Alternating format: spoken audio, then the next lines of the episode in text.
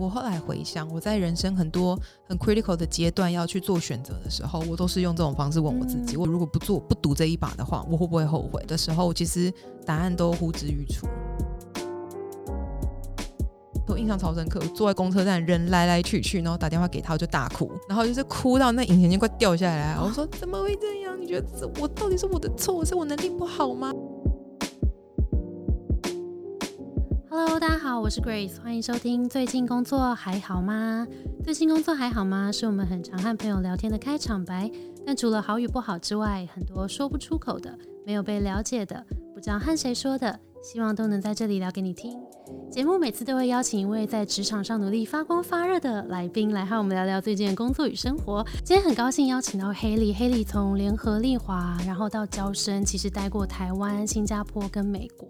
他每次在职涯转换的关键的时候，他都会很积极的争取自己的工作，然后很认识自己，也知道自己的优势在哪里。后来呢，其实他也担任我们的导师，帮助我们很多的学员找到自己的方向。那很多学员也跟我们 feedback 说，跟了 Haley 聊过之后，顿时就。突破了我的盲点，然后很多人真的也因此找到一些不管是新的机会或是新的工作，所以我们今天很开心邀请到 Haley，可以来跟我们一起聊聊我们自己在看看自己的职涯的时候，可以怎么样去思考，什么时候该换工作了，什么时候可能应该要增强自己的技能或是优势。好，那我们今天就赶快来邀请 Haley 来自我介绍一下。Hello，大家好，谢谢 Grace，我是 Haley。谢谢 Grace 刚才介绍，我觉得我听起来好像是一个很聪明的人，但是但我真的不是。我觉得只是跟同学们之前聊的时候，我觉得每个人都有自己的故事，嗯，然后今天在这边只是跟大家分享我自己的故事，希望我的故事可以对大家有些帮助。嗯嗯嗯。那我介绍一下我自己，好，刚刚 Grace 有大概讲过，我其实大概工作十四，大学毕业之后就开始工作。工作到今年应该是第十四年、第十五年，我自己都忘记了。对，但是我大学一开始之后，我是在联合利华做三年的时间，然后接下来加入了 Johnson Johnson，然后在 Johnson Johnson 做了十年的时间，听起来很长，但是中间有非常多跨国的 rotation，然后还有 cross functional 的一些 rotation。然后之后结束了在美国的 assignment，我也是有幸加入今年就是 COVID nineteen 的海归派的这个热潮，欢迎归国，对对，欢迎归国，所以我就回来了这个平行时空。然后现在在台湾在做呃专柜保养品品牌。嗯嗯嗯，对。那其实我们今天也会有一有一部分来聊聊海外的工作，因为其实我们这里有很多读者对于海外工作有兴趣。那我们后面会来聊聊说，怎么样去争取到海外的工作，什么样的特质或者什么技能是我们现在可以开始累积的。好，那我们就先来聊聊说，看似这个飞黄腾达的这个职涯的背后，你有没有记得？你有没有在年轻的时候有过的迷惘？印象中我很迷惘的时候，真的是大概我。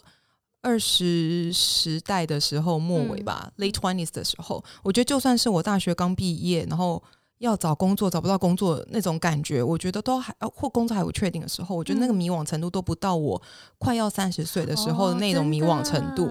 嗯，我觉得快要三十岁那种迷惘程度对我来说，那是一种，或者是三十左右了，就那一那一整段长达可能有四五年时间，对我来说是一种。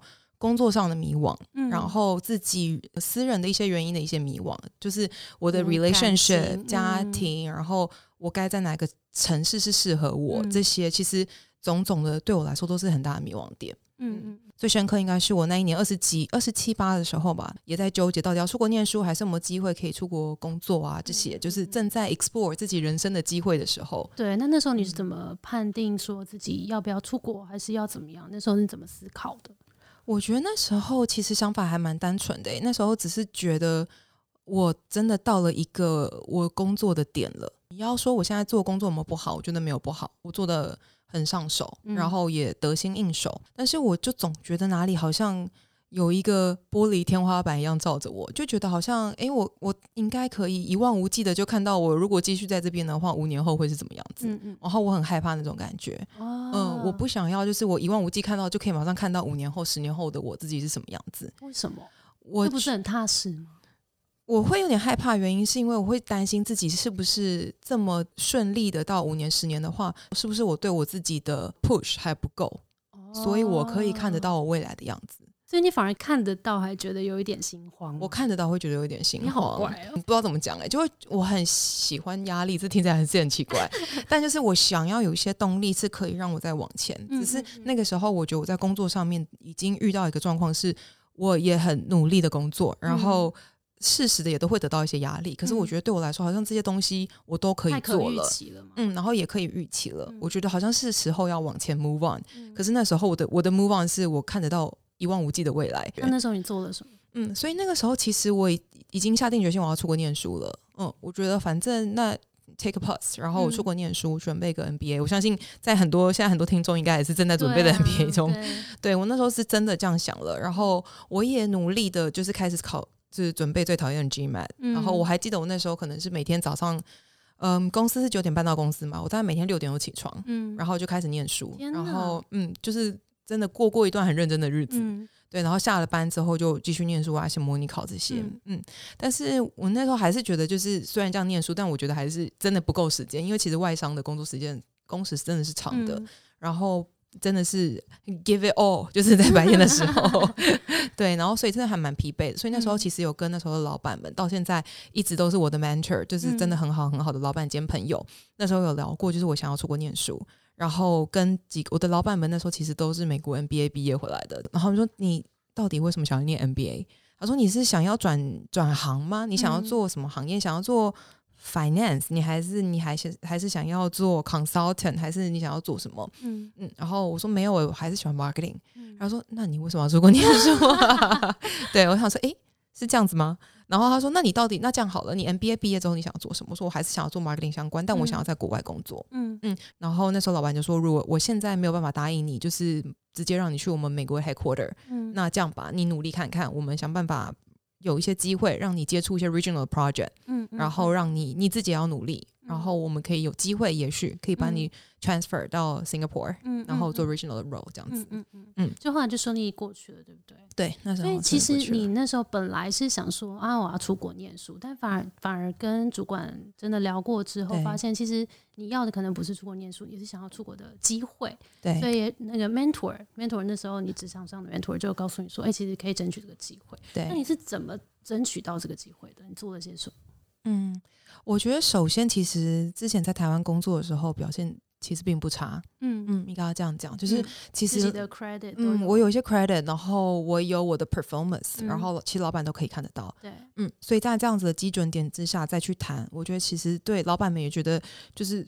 Yeah，我们就是 for 你的心 career development，、嗯他们会当然愿意做这件事情，为这件事情做淡书，然后可以给我一些机会。嗯但其实老实说，真的要进 regional office，也不是我老板说我就算，因为老板毕竟还是管台湾的老板嘛。嗯嗯但是他有他的 relationship 可以帮我牵起这个桥梁。嗯所以其实我那个时候从谈了，从有那一刻，老板说好，那我们现在开始努力，嗯到我真正的就是 touch down 在新加坡那一那一刻，大概时间一年半。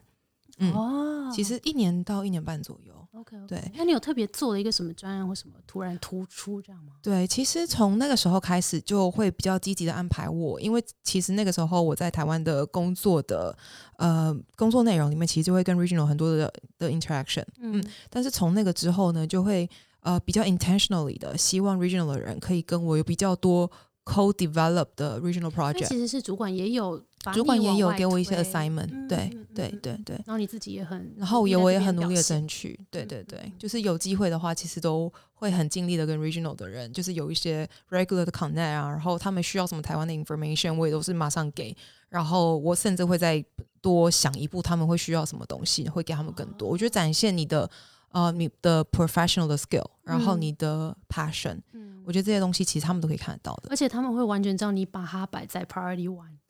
对，就是我觉得他，因为他们其实也很清楚的知道，其实 regional team 也很清楚的知道我的 career goal 是想要加入他们。对，对，所以其实他们都是在观察，他们也会观察嗯，对，然后你自己当然也要很努力，嗯对啊，所以那时候我是大概一半一半的时间，一半做台湾的 project，一半开始 base 在台湾，然后做一些 regional 的 project，嗯，嗯，那那时候工时有更长吗？我觉得年轻的时候好像没有在在乎工时这件事情，我们那时候都常常开玩笑，就是我们的工时可能真的认真比起来，可能跟工读生我们大学打工的时候差不多，可能做家教还赚比较多钱，真的，那时候我认真算过，所以工时对我来说那时候不是真正的太 bother 我的事情。嗯然后其实老实说，大家不都听过一句成语吗？废寝忘食，就是如果你真的做自己很喜欢的事情的时候，就是你不会觉得他在工作，你会觉得那是你在 contribute 你自己自己的的 passion 的时候。那你那个时候，你觉得你喜欢他的什么？你喜欢那份工作什么？那个 passion 跟动力，你是来自哪里？我觉得，因为我一向都非常的喜欢和 international 的 connection，嗯，然后因为做这份工作可以让我有更多的接触，嗯，跟不同的国家，然后各个。各个不一样的 marketing team 或者是不一样的 sales team 会有很多的 interaction，这是我很喜欢的。我非常喜欢跟各式各样不同文化背景、不同语言的人接触。这是第一个，然后第二个，其实我非常喜欢 consumer facing 的东西，因为我很喜欢，就是我跟人家说我在做什么，时候，人家听说哦，这是那个品牌什么什么的，对，就是 versus 说哦，我在做什么哈，你在你在做什么买卖什什么什么，这是什么产业？你可以再跟我解释，对，我就不用多解释。然后你跟人家讲的时候，他说哦，原来就是产品，原来就是这个品牌，这个我也知道啊，就我还蛮喜欢那种感觉的。OK OK，嗯，所以我觉得那时候在做的时候，真的支撑我很大的力量是这两个。嗯嗯嗯，OK，所以你也很清楚，其实你算是在 career 很早期就。认知到自己在工作里面追求跟在意的事情，我我不会这样讲诶，因为没有一个人就是生下来都知道自己喜欢什么的，就不是小孩抓周，你看他抓也不一定他自己叫那个。我觉得比较像是自己在工作的我自己啦。其实我到现在都是，我现在每天在工作的时候，我都会一直问自己，我现在做这件事情是我喜欢还是不喜欢的？嗯嗯，然后我自己其实会去看，就是会去观察我自己，我到底做什么事情的时候是我很喜欢的。嗯，做什么时候觉得是喜欢会有怎么样的感觉？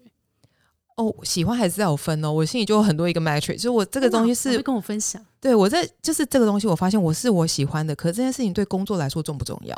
如果我喜欢这件事情，对我现在做的这个工作不重要的话，我会打我自己的手，告诉我停止，不要花太多的时间在这件事情上面。OK，例如，例如哦，就是我相信一定会有很多人这样，就是我个人是一个排版控。就是你一定要，比如说漂漂亮亮。你知道 marketing 真的很会做 PowerPoint，然后不得不说，我 PowerPoint 真的比 Excel 强一千万倍。我非常的喜欢做 PowerPoint。然后当你就是你发现，Oh my god，我在干嘛？我已经在，我已经画这两层，就想说这个颜色跟这个颜色怎么 match。我自己真的很喜欢做这件事情。然后说，天哪，我在干嘛？就是你就会想说，哦，原来我真的很喜欢这件事情，但是我真的要停止。它对我来说不是有这么大的 added value，懂懂，我就会停下来。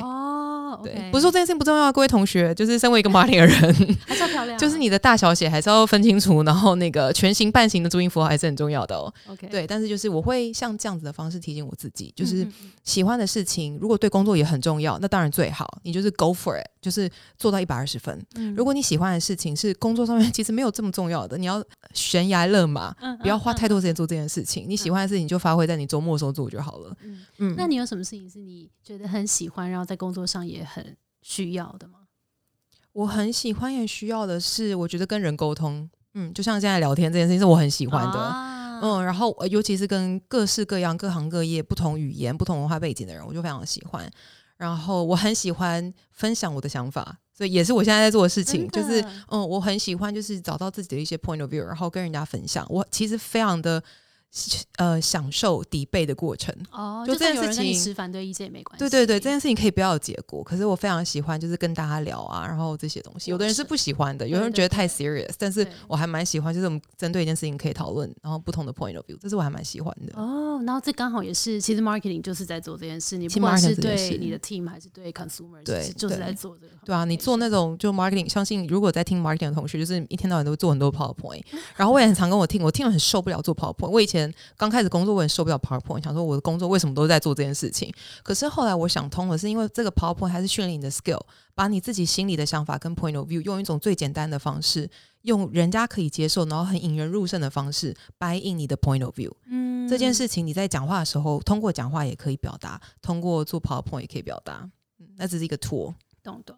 好，所以你那时候到新加坡嘛，嗯，然后到新加坡之后，其实你又有一个转机是可以到美国。那这这边是怎么过去的？因为应该也蛮多人、蛮多听众会蛮向往到美国工作。嗯，其实我从呃新加坡到美国的 pattern 也是还蛮接近的。其实我那时候也是到了新加坡之后，因为我。新加坡对我来说，其实我自己心里很清楚，知道对我来说是一个中继站，嗯，跳板。因为我就是真的很想要到美国工作，嗯，然后所谓到美国工作，不是真的就是哦，因为我很喜欢美国这个国家，你知道，就是我想要每天吃 汉堡这种，我不是因为这种想要去美国工作，而是因为我在那时候公司，其实我们的 headquarter 是在 New York New Jersey。嗯，然后我一直很想要到 headquarter 工作，因为嗯我之前在做 marketing 的时候，我做的东西是真的非常终端，已经到 local market，产品已经进来了，我怎么样运用这个呃 global 或 regional 的 guideline 去 launch 这个产品，然后我怎么样做广告。然后我怎么样跟我的通路，比如说那时候是家乐福啊、全联啊、屈臣氏啊这些通路，怎么样去卖我的产品？对我来说，那真的已经是比较下游的东西，很好玩没有错。可是我想要看一下这个河的上游还有什么。嗯嗯，所以那时候我就是想要一直想要往这个方向发展，我想要做 product development，我想要做就是 global strategy，嗯，然后更往核心，对我想要更往核心，更了解整个品牌的 strategy 是怎么被 develop，怎么被决定。嗯，所以那是为什么我想要到美国工作的原因。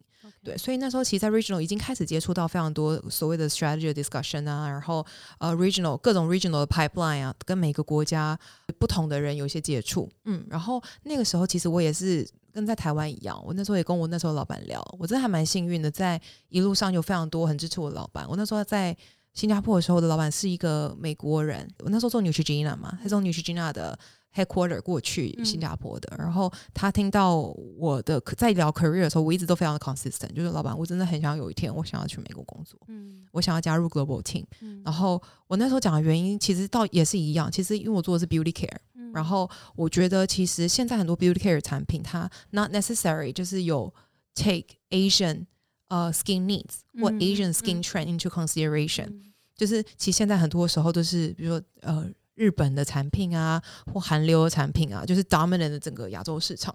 然后，身为一个欧美品牌，你想要怎么样在亚洲立足，其实是很多国家、呃、很多公司都来看的。嗯所以我觉得那时候想要进美国，原因是有我也想要，就是而且我的 background 更不一样，我是一个土生土长在亚洲长大的人，那些懂得的 insight 跟那一些在怎么样实际本土市场操作的呃 know how，、我觉得那些东西是在国外的人永远没办法取代的。。嗯嗯，所以这是你的优势。，对，所以那时候我跟老板聊说，我希望可以有这样子的 leverage，然后我现在有 regional 也从 local 出来，我觉得这些 knowledge 可以让我在 global 里面让我变成一个更能胜任 global role 的人。嗯嗯嗯所以那个时候也是像这样子的有一些 discussion，然后也是我到新加坡可能两快两年吧，一年多，其实很快的，这个机会就来了。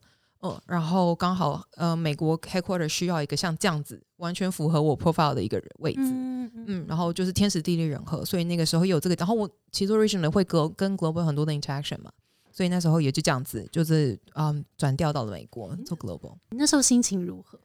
拿到美国的 offers，其实我很挣扎哎、嗯，老实说，因为其实从新加坡到美国，就对职业呃对我的 career path 来说是 Oh my God，my dream came true，就是我终于可以过去了。可是老实说，其实那个时候我纠结的点其实是，的确是我想做的事情没有错。然后，但是哦，这也可以跟大家分享，就是是我是想要做的事情没有错，可是那时候对我来说是一个 lateral move，就它不是一个 promotional role，嗯，嗯，它是一个同样的 title，什么意思？就是是它不是一个 promotional role，嗯对，嗯它是一个嗯平行的转移。嗯对，然后我那时候就开始有点纠结，然后再加上各位同学，新加坡税真的很低，然后 美国税真的很很高，所以是真的真的 take home income 的话，其实就是新加坡好非常的多。啊对，所以那个时候真的是很纠结，想说有这个天下掉下来的机会，就是好不容易我争取到了，但是现实面的考量，这些东西 title package 这些其实都是其实大家每天都会遇到的问题，就是我到底该不该转职要换这件事情。我那时候真的非常的苦恼。对然后你后来是怎么做这个决定？为什么？Oh my god！我那时候真的嗯思想非常的混乱，然后想说，就是到底该怎么办？我我那时候真的做了一件事情是，我我脑子真的太乱了，我没有办法思考 process 这么多东西，因为 pros and cons，、我真的是拿了一张纸下纸嗯跟笔，把我心中所有的思绪写下来，一个一个写下来，嗯然后。不瞒大家说，我就是把它打到了 Excel 档上面，然后自己做了一个 column，就是想说这是这些 attributes，然后我给它一到五分，然后就是每一个想说对，对我来说重要跟不重要，或者是什么什么把它列下来。然后嗯虽然开玩笑啦，你在最后出来的数字也不是一个，反正就是参考一下用嘛。可是我觉得透过那个列下来的过程，会让我更清楚知道自己到底要的是什么。嗯就是或者我今天选择了 B 条路，我会不会后悔当初没有选择 A？、啊嗯，我是用这种方式去判断说，如果我今天选择了推掉美国这个工作，为了钱，然后为了升迁机会继续待在新加坡，我会不会后悔？如果这个机会再也不回来了，我会不会后悔？那时候是真的是用这种方式去就你那时候是推。算我那时候觉得我一定会后悔。嗯对，所以当这条路思考清楚了之后，我毫不犹豫的就选择了就是要去美国。欸我觉得很棒哎、就是除了那个用 Excel 表算出分也是蛮实用的啊你不觉得吗实用另外一件事情是问你自己，你如果不接受，或是如果你接受了，会不会后悔？好像也是一个很好的问自己的方式。是，其实我我后来回想，我在人生很多很 critical 的阶段要去做选择的时候，我都是用这种方式问我自己。嗯我从我大学一毕业要找工作的时候，其实也是也是遇到了很类似的状况。嗯，然后我那时候也问我自己，如果不做不赌这一把的话，我会不会后悔？嗯嗯嗯的时候，其实答案都呼之欲出。其实很多答案我们心里都知道，心里其实真的都知道，真的，我们只是不知道为了什么想要骗自己，对，自己不知道外界的声音啊，对，或别人的眼光啊，或者是是嗯，真的，真的，真的。好，那到美国之后有没有发生什么水土不服啊，还是好笑啊，什么有趣的事情跟我们分享？痛苦的事也可以。痛苦好多、哦，还这样讲。我觉得那个时候水土不服是一定有的啦。我还记得我那时候在新加坡遇到的水土不服的一件事情是，我那时候才一港岛而已，然后我就要代表我的品牌去跟我的那时候的 regional 的 supply chain 去 argue 一件事情。嗯嗯然后当然 supply chain 跟 marketing 有的时候的一些立场本来就会不太一样。嗯然后我还印象非常的深刻，我觉得那时候对我来说有一点点，现在回想有点震撼教育，因为我觉得在台湾的时候做很多事情有点靠直觉在做事情。嗯然后真的到新加，因为太熟悉了，你就是很多事情你就不加思索，你就可以做做出判断。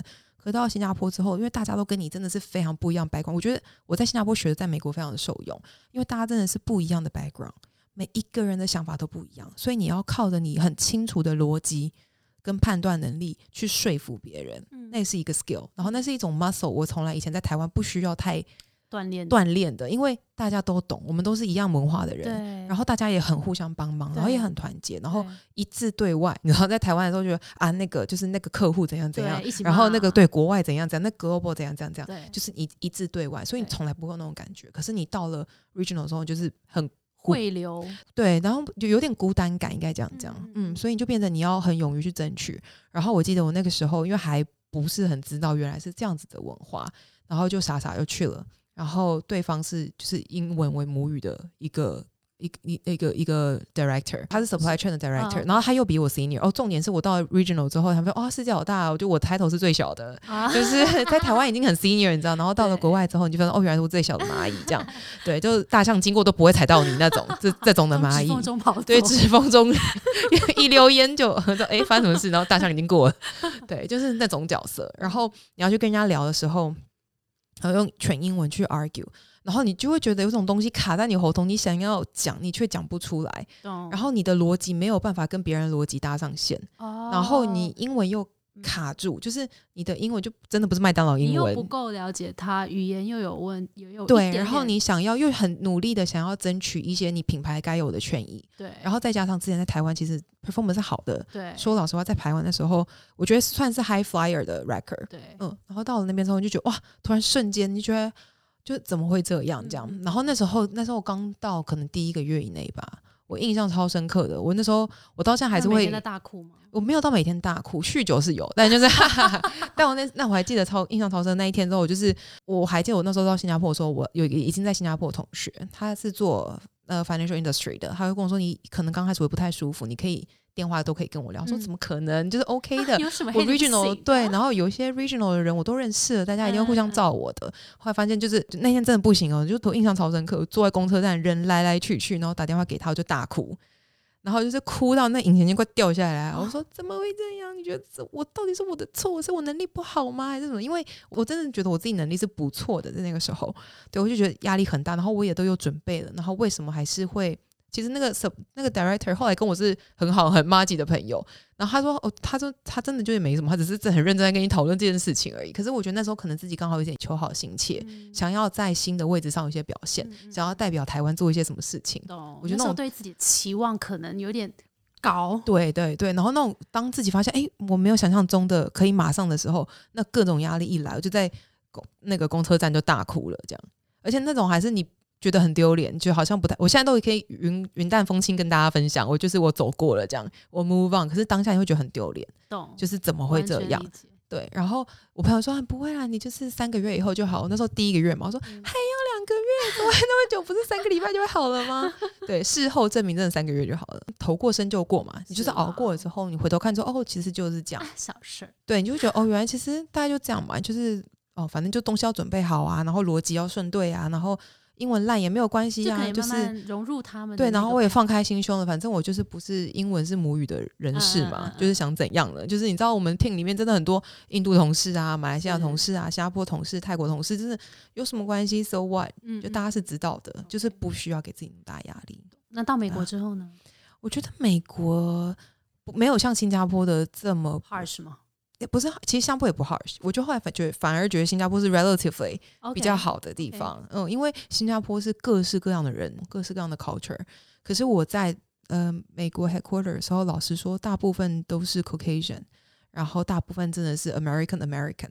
我就一直跟我我对我分享，就是真的是我在那办公室那一层楼，就是只有我一个人喝温开水。If you know what I mean，就是加冰，就是全部都是大冬天铲一口冰，然后加水，然后大家看着拿了我拿温水温水器，就是那边装水，说哦 why？他说 我们只有在喝喝喝茶的时候喝热水，说哦我是不知道为什么。对，是我觉得那个环境是又更不一样，因为新加坡大家还比较包容，因为大家都是。各地来的人嘛，你的英你的 English accent 有点奇怪，没有关系，大家听得懂就。也有印度人。对对对，大家听得懂就好了，这样。但在美国就是大家都是 American，而且都是非常的 American working style。哦，那你那时候的挫折感跟在新加坡是像的吗？从新加坡去美国，一定有一点心理准备了。嗯，我觉得从台湾到新加坡是有一点什么都还没有准备，然后觉得自己好像还可以的状况过去，突然被转变，你当然还是会有点不是那么 comfortable 的时候。可是就是哦。I I know what it is，就是那种感觉是知道的，只是取决于我能不能硬着头皮或掐着虎口去做 American working style 这件事情。虎口的预期，对，虎口就是现在压都不会痛了，你知道，已经对，就是被松开了。对，我觉得在美国每一天工作对我来说都非常的 challenging。其实真的最大的重点是我真的是要跟一些已经英文本来就很好的 American，然后你说要做 marketing 本来就已经很会讲了。然后又都是女生，所以你真的是要跟一群很会讲话、很爱讲话，然后英文又很好，然后就已经很适应 American working culture 的人，然后你要在那边 do something，你还不是只是在那边做你该自己该做的事情而已，是 you are there to do something 的那种压力，其实天天都有。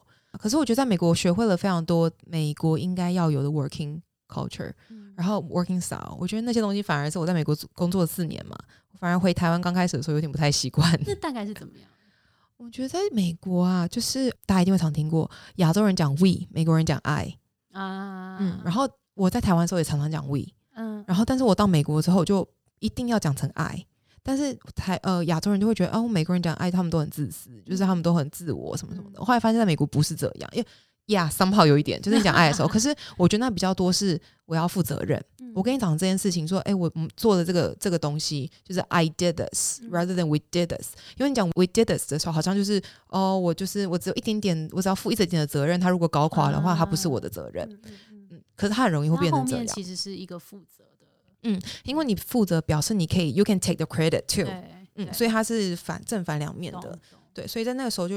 比较习惯的就是讲爱这件事情，就是我讲说哦，what I'm driving rather than what I what we are driving。那 exactly 就是那你做了什么事情？嗯，其实我相信在台湾，其实有时候你在面试的时候，很多人会问啦，就是你讲回答我们的时候，人家主考官一定会常问你，那所以你到底做了什么事情？所以，所以我觉得就是正反两面了。我觉得那个也是我在美国之后，我觉得好也不好的 一种习惯，对吧？另外就是咖喝咖啡文化喽。我相信很多在海外工作的朋友一定心有戚戚焉。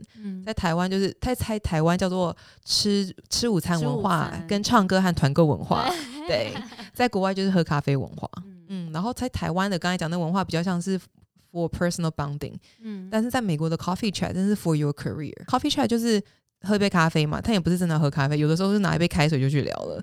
但基本上其实就是会跟呃，不管是大老板们。或者是真的遥不可及的 president 或者是 CMO CEO，你都可以跟他们去约 coffee chat，写个 email，或是透过谁的谁去帮你介绍什么什么的，对，然后就会约他们一点时间，约个三十分钟。其实最大的 objective 是让他记得你，嗯，然后在美国，其实你要升职、你要转职，很重要都是 networking。其实台湾也是，其实这个文这个方式跟文化，我觉得在台湾其实也还蛮受用的。就是你要自己去呃努力的争取一些你的曝光机会，在不管是 course functional team 的人，或者是你的主管，呃主管的主管，或者是你的可你们这个 team 的老老大呀，或者是别的 team。就是你都可以透过这样子的方式去聊，嗯嗯，我那时候其实到美国刚开始的时候还想说，哦，那个是你知道 American game，就是不是我的游戏，不干我的事，对，不干我的事。但后来发现，Oh my god，就是我如果不玩这个游戏，我被排挤在外，这样。对，后来后来后来我就慢慢觉得这不是一个游戏，这是一个正常的你工作工作的一部分。对我甚至。嗯，去聊这些 one on one 或 coffee chat 的内容，我也会在跟我主管在聊天的时候，我也都会跟他 update 一下。哎，我跟谁谁谁聊了什么？你觉得下次我还可以再问什么？他也会给我一些建议。他说：“那你还可以去找谁谁谁去聊聊看，对啊。”然后我觉得这个那时候我真的很不习惯哎，我就是我老板说：“你你一定要去聊这个 coffee chat，你要迈出第一步。第前五次可能会很尴尬，然后到第六到第十次，你就是慢慢 OK，十一次以上你就是驾轻就熟这样子。”嗯，然后我真的印象很深刻，就那种前一到五个，我真的好尴尬。我这是谁啊？我是有尴尬癌的天秤座，然后我就是 我想说，天哪，我到底要跟他聊什么？然后我会不会让人家觉得我很刻意？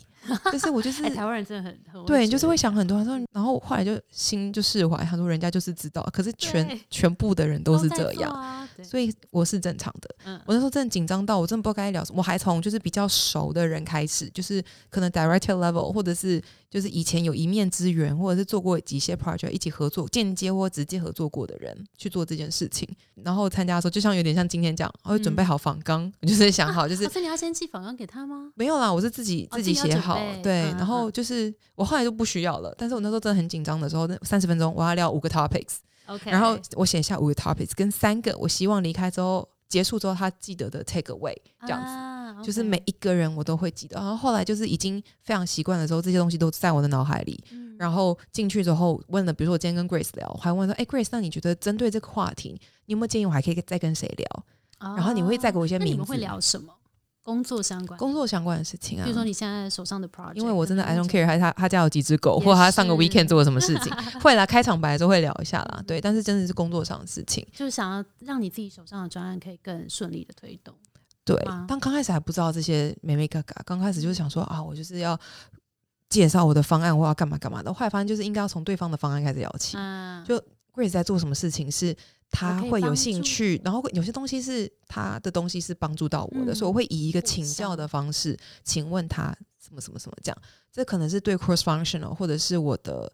比比我大一阶的人或不同品牌的人可以用这种方式，但如果是跟 senior leader，可能是真的是 president、VP、CMO 这个阶段的话，我跟他真的太遥远了。他的东西就是你知道，但是我会去，比如说去爬这个 VP、这个 president 或 CMO 他之前的一些采访，或者是他在某一些汤后讲的一些话，我会把它挖出来，然后看一下他的哪一些 vision 是我觉得很有兴趣的，或他在推动的哪一些 key initiatives 是。有趣有意义的，然后我也认同或我不认同的，我会把它 highlight 下来，然后我会把这个当做一个讨论的话题，就是说，哎，就是上次有聊到关于这个 sustainability。然后我也观察到我们品牌，我现在做某一个 project 就跟这个商炮有点相关，但是我遇到了几个 roadblocks，不知道从他这个 senior leader 的角度看，觉得我可以怎么做。慢慢的，已经非常的习惯这些出去之后，反而会觉得在每一次的访谈里面，我是认真的，不是为了认识这个人而认识这个人，而是真心发自真心的想要从他身上得到一些什么东西。嗯，其实这真的很好，因为。我们有点像打通一些任督二脉还是什么？对，因为你当你知道，因为你们公司可能很大，嗯，所以也不可能每天就是就认识。但如果跟这个人稍微建立一点关系，跟这个人在建立关系，其实你要推动的事情一定都会对对对。然后你到时候要找工作或者是干嘛的时候，他说哦。Yeah，我曾经跟他吵见过一次面，我曾经跟他聊过，他不错。他那时候跟我说是，对他就是慢慢会有一些印象。很棒。我从黑里身上，我觉得有两件事情是非常非常值得学习。第一件事情是我发现你很很会知道自己的目标是什么，而且你会把它说出来。就你会跟你的主管，或是跟不管用 coffee chat 各种形式，你会说：“哎，我想要出国工作，然后我可能想要往核心的 headquarter 再近一点，或是我想要。”接下来要学什么？就你很习呃习惯跟愿意把这些目标说出来，所以就旁边人很愿意呃帮助你。你其实看起来是在你的职涯路上很知道自己在往哪一个地方前进的。你自己是怎么设目标的？嗯，老实说，我觉得刚开始工作的时候，知道的东西还没有这么多吧。所以你真的说我要已经很清楚知道，就是我要往哪里或什么什么的话，也不是说这么的厉害了。老实说，可是我只能说，我都会知道说，啊，我大概我真的很想要，我有一个梦想，我想要完成它。然后到完成这个梦想中间路上，我要怎么走？其实我是不知道的。嗯，就是就像我刚才讲，我就是我想要去美国工作这件事情。我我不知道怎么走，但我我可以想得到，或我身边朋友最长的一条路就是出国念书。既然我不是在美国出生，我另外一条路就是去美国念书。对，然后就是也许就是这条路吧。嗯，然后那时候是透过这样子的想法，然后才开始接触各式各样的人，然后也比较想说哦，可以跟老板聊。然后聊过了之后，当然公司的文化也是很愿意，就是 cultivate talents，然后也是很就是很 open 这个 career conversation。所以那时候就觉得有这个机会，然后说哦，原来还有另外一条路。然后哦，原来这条路可能要去。就是中间休息站先停一下，然后再去下面。但是而且下一条可能还要再自己 explore，也不是完全 guarantee。这但是我觉得就是起码在多聊跟多 explore 的过程当中，你才会知道原来有各式各样的人生选择可以做。嗯嗯嗯。OK，多 explore，然后其实也可以多跟大家聊聊。另外一件事情，其实是因为你转换，比如说你换不同的国家的时候，你其实会很需要为自己。说话跟站稳自己的立场，嗯，那你是怎么样在工作的过程或者生活的过程当中找到自己的优势？建议大家怎么样去挖掘出自己的优势？我觉得两件事情吧。我觉得从专业角度上面看呢，就是你 always 就是 take a step back，去用一个比较宏观的方式去看整个公司的 business，整个组织架构长什么样子，就是。有的时候我们会太投入在我每一天的 deadline，我今天要交什么作业，我今天要写完这个 w o r k f i l e 我今天要交完这个 deck，这些真的只是每一天我们要做的事情而已。可是你真的要退一步的去想，我的这个位置在这，我的位这个位置在我的 team 里面是什么角色？我的 team 在这个公司里面是什么角色？我的公司的这个老板、这个总经理或我的这个直属老板，他在这个环境是什么角色？如果是他的话，他要达他的目标是什么？嗯，然后如果我知道他的目标的话。我可以帮他什么？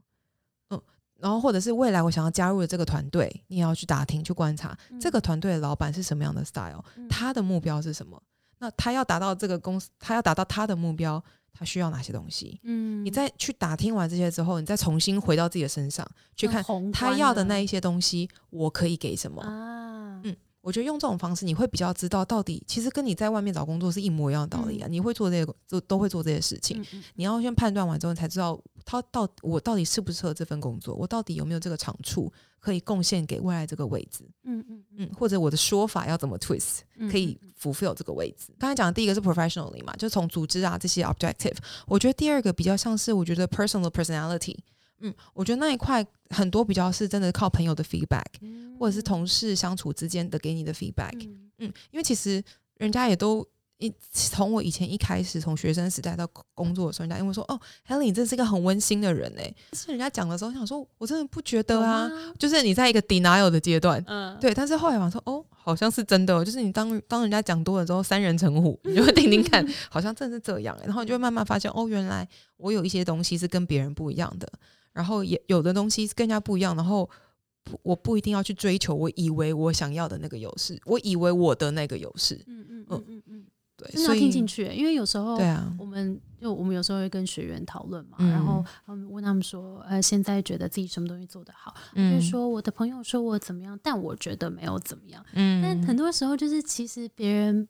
没有看到这个东西，也不会特别跟你说你的优点。所以当别人跟你说你的优点的时候，真的要听进去。对啊，我觉得优缺点都稍微听一下，当然还是要些自己的 perspective 啦，这是当然的，对啊。但是就有俗话说的好，朋友是一面镜子，这件事情你还是可以看，到或者是你看看你身边的朋友是什么样类型的朋友，你会最觉得跟他在一起的时候很 comfortable 的时候，我觉得你大概会知道自己会是什么样的人。我觉得你也可以慢慢从这里面找到自己的优势。